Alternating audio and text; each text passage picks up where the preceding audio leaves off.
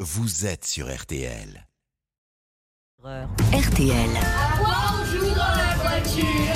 Laurent Marsic. Oui, Laurent a des idées pour vous, des idées de jeux hein, sur la route des vacances pour les petits, pour les grands. Tout le monde peut jouer. Euh, on peut jouer avec les mots, Laurent. hein. Voici un jeu qui devrait t'aider à améliorer ton vocabulaire. Le principe est assez simple, on va jouer sur les fins de mots. On l'appelle selon les pays le jeu du poème, le jeu des rimes, le jeu des semblables. Je t'explique. Un joueur choisit un mot. Une alouette. Très bien.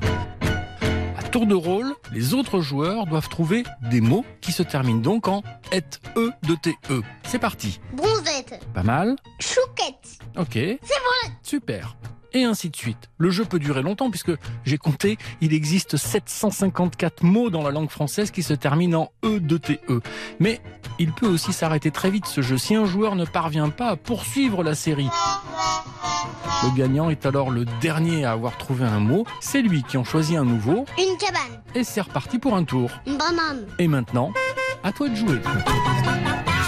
Pas mal. Les conseils de Laurent Marsic pour s'amuser en